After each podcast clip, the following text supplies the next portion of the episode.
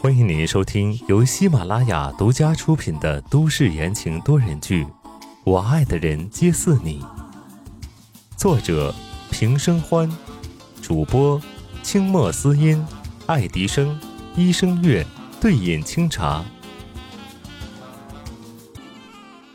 第一百八十八章，宣告主权。宋时清和方琦匆匆从宋家老宅出门。劳斯莱斯在院子里呼啸而去。二楼角落的房间，女人躲在帘子后面，露出了忧伤的神色。苏新月虽然一晚没睡，她满脑子都是宋时清的影子。两个人在美国的那段日子虽然辛苦，虽然危机四伏，但是他只属于他一个人。终究是回不去了吗？时间一晃到了中午。温之夏迷蒙的睁开了眼，在被子里面伸了个懒腰。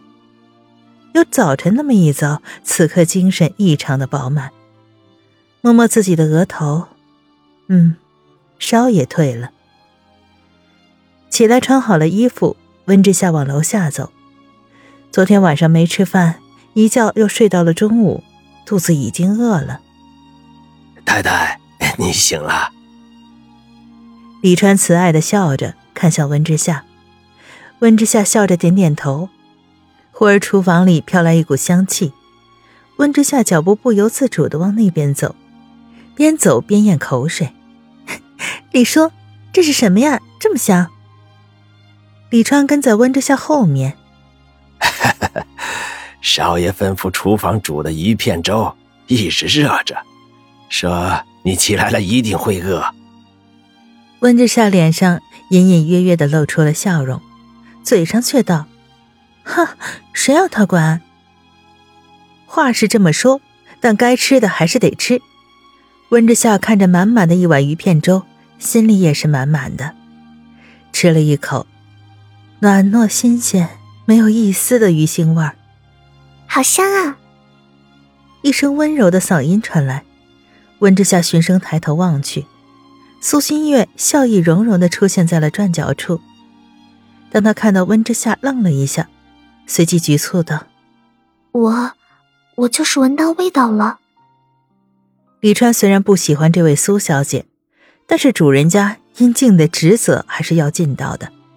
这是少爷专门为太太准备的鱼片粥，苏小姐要来一点吗？李川非常客气礼貌的询问道。一听这话。苏新月的眼神闪了闪，尴尬的很，急忙道：“不，不用了。”说着转身就要走，谁知却被温之夏叫住了。“啊，等等！”温之夏转头对李川道：“阿青应该准备了不少，我一个人也吃不下。李叔，你让人盛一点来吧。”等到李川一走，温之夏就开门见山：“苏小姐。”我什么都知道。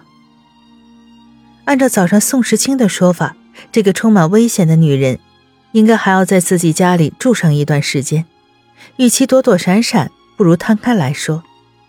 温之夏这话一说出来，对面的苏新月抖了一下，她颤颤巍巍的问道：“你，你什么都知道？”“嗯，阿青都告诉我了。”温之夏点头。宋时清是准备什么都告诉的，但是他没打算听而已。你，你一点都不介意吗？苏新月神色黯淡，温之夏笑了一声。她坐在主位上，端的是当家主母的架势，阳光透过窗户洒在她的头发上，让她看起来像一个天神。不管你们过去发生什么，温之夏抬起左手。露出了无名指上的戒指。现在，我才是宋太太。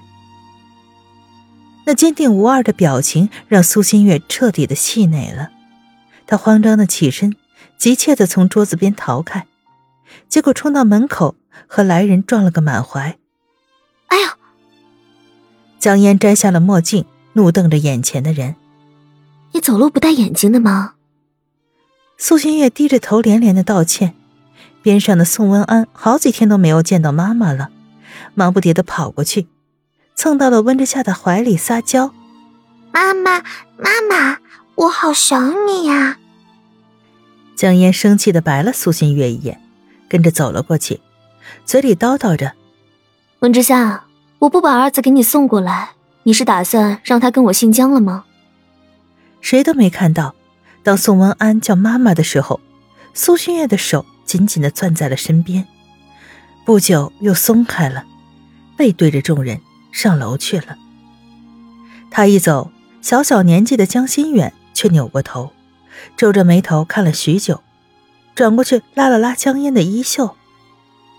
妈妈，我怎么觉得那个人有点眼熟呢？